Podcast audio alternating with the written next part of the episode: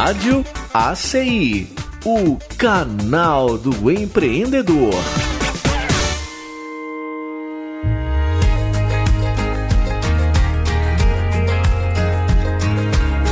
A Rádio ACI fala agora com Alexandre Pires Ramos.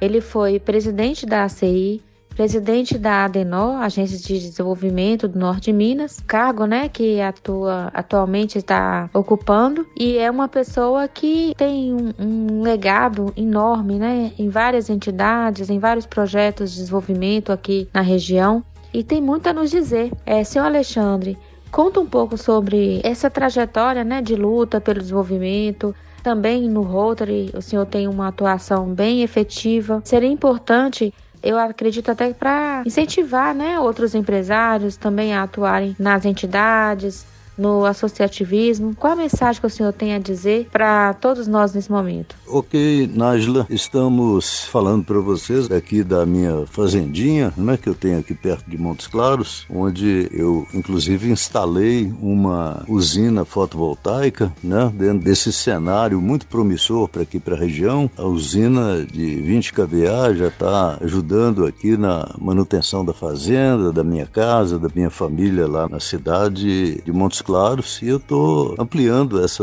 usina de 20 para 75 kVA para ser também um produtor de energia no sentido de estar repassando essa energia fotovoltaica, que é um novo tesouro aqui para o norte de Minas, que é o nosso sol, de modo que devemos acreditar nessa oportunidade, né?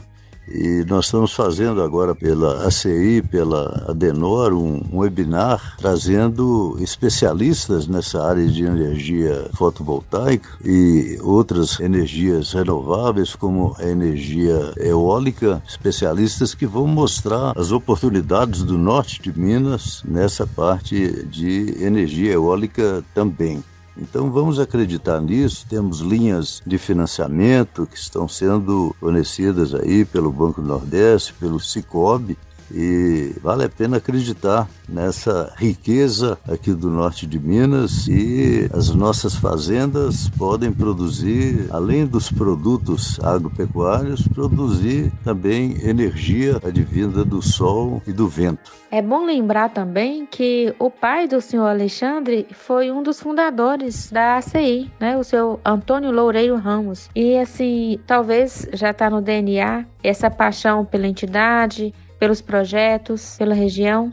Senhor Alexandre, fala um pouco sobre esse legado que o senhor traz e como foi ser presidente da CI, o que, que a CI significa na sua vida, né, como empresário e membro de uma diretoria há tantos anos? Bem, Nájila, eu tenho muito orgulho de ter sido presidente da CI 50 anos depois que o meu pai foi presidente, fundador da Associação Comercial, logo após a instalação pelo Dr. Plínio Ribeiro, né, que foi quem abriu as portas da CI para a comunidade regional. E a CI tem feito um trabalho de muitos anos, enfrentando toda a série de dificuldades, mas sempre em conjunto com as entidades de classe. E o resultado é isso que a gente vê aí: uma região com a SUTENE, com incentivos fiscais e financeiros que viabilizaram o crescimento da região. E agora nós podemos sentir essa nova onda da capacitação. A CI, junto com a Denó, estará implantando um centro de tecnologia e energia energias renováveis. Esperamos ter a cooperação técnica da Universidade do Porto, com quem já estivemos lá em Portugal. Mas estão aí parceiros, o IDENE, algumas iniciativas aí para Montes Claros e para o norte de Minas. Mais de um giga já foi implantado aqui na região. O governador tem dito que hoje o investimento em energia fotovoltaica em Minas Gerais é superior ao investimento na mineração, que historicamente foi quem mais investiu nas Minas Gerais. Então, acredito que estamos mesmo no caminho certo. Essa iniciativa aí do webinar trazendo essa alternativa da eólica é mais um ponto muito positivo, mais uma porta aberta pela ACI, pela Adenor para os empreendedores do norte de Minas. E falando um pouco sobre a atuação do senhor Alexandre dentro da Adenor, É importante lembrar que a Adenor tem uma bandeira que é de suma importância para o futuro desenvolvimentista aqui da região, que é a energia fotovoltaica.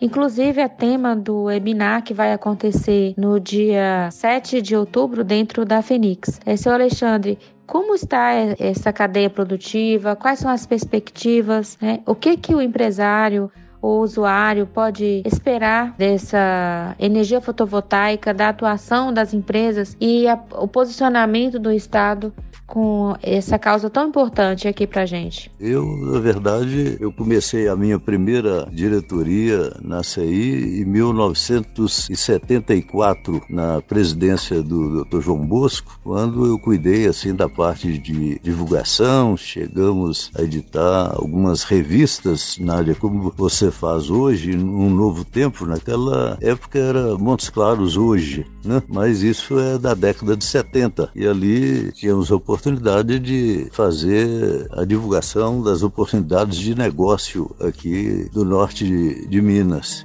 E o papai, enquanto presidente da, CI, ele foi criador do Corpo de Bombeiros de Montes Claros, naquela época como Corpo de Bombeiros voluntário, um trabalho que a CI se envolveu de corpo e alma, e depois o acervo do Corpo de Bombeiros, as instalações, os equipamentos, as viaturas, foram transferidas para o governo do estado, que iniciou a época de bombeiro militar ligado à Polícia Militar de Minas Gerais. Então, esse trabalho eu tenho feito com muita satisfação, né? Isso é uma escola e a CI representa isso para mim, né? Uma oportunidade de trabalho e de serviço. Eu estive também como presidente da Fundetec, como estou presidente da Adenor, estivemos numa época na diretoria do Hospital Haroldo Torim por 12 anos também na criação e implantação da escola técnica com o Dr. João Bosco em 1976, né?